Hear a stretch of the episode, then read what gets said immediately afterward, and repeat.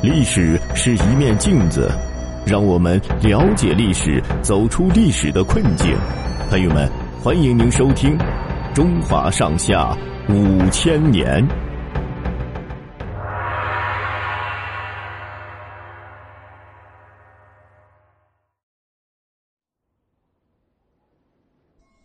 老子留下五千言。孔子是儒家的创始人，老子则是道家的创始人。他是春秋时另一位伟大的思想家。历代有不知多少人考证过老子的姓名字号。按照《老子内传》的说法，他生下来就是满头白发，所以号为老子。《神仙传》说，老子的母亲是在李树旁生下他的。当时指树为姓，所以就姓李。概括的说，老子姓李，名耳，字伯阳，去世以后追谥为丹。也有人认为老子就是太史丹，或者是老来子。老子是楚国苦县历乡曲仁里人，也就是河南鹿邑东。他做过周朝管理藏书的史官。相传孔子曾经在他这里查阅资料。并向他请教许多问题。有一天，孔子又来拜会老子，说：“我研究了诗、书、礼、乐、易、春秋六经，自以为非常精通了。可是我周游列国，用这些学问去游说诸侯，谁也不采用，这是什么道理呢？”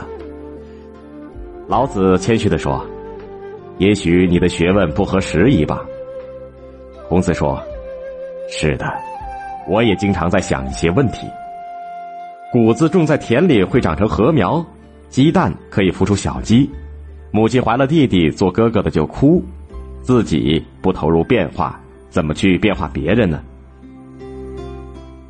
老子点点头，似乎表示同意，随后露出微笑，向孔子张开嘴问他：“你看，我还有牙齿吗？”没有了，孔子回答说：“你再看看，我的舌头还在吗？”在的，你知道我的意思吗？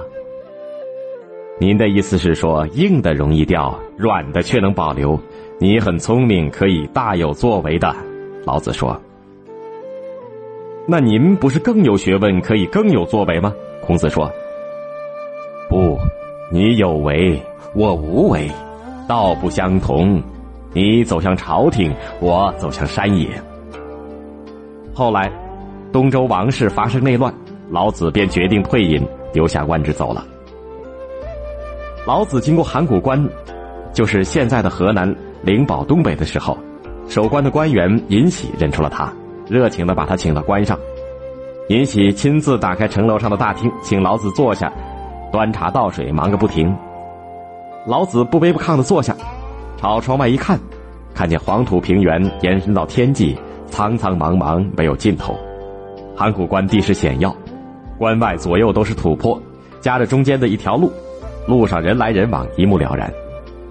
尹喜恭敬的对老子说：“学生仰慕您的道德学问，想拜您为老师。”老子道：“我老了，肚子里的那些货色也很有限，而且说话又颠七倒八的，怎么好意思开口教人呢？”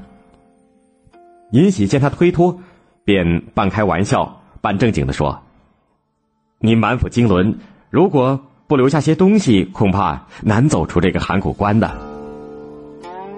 老子知道无法推脱，便接过尹喜地上的笔，一口气在竹简上洋洋洒洒写下了五千个字，这就是后世称为老子的一部书。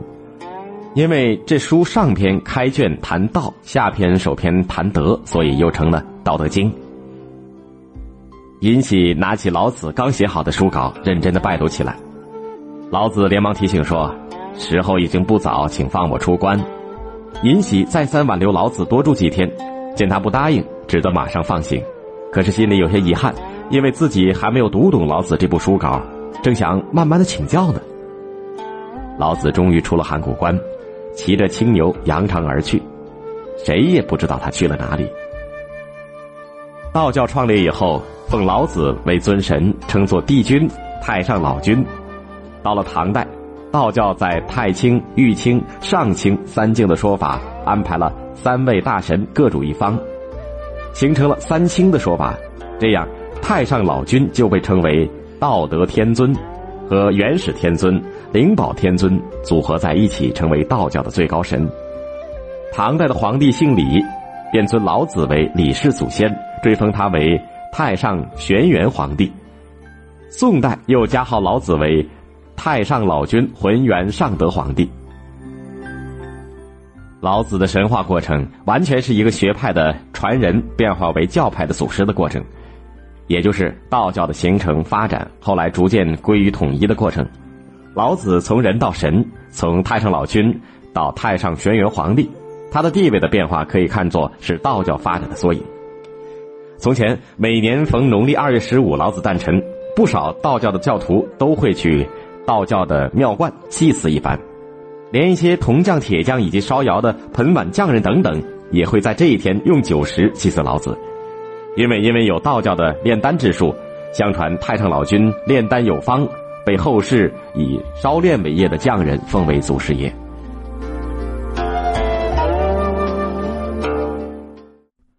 好的，朋友们，本集播讲完毕，感谢您的收听，欢迎您订阅并转发。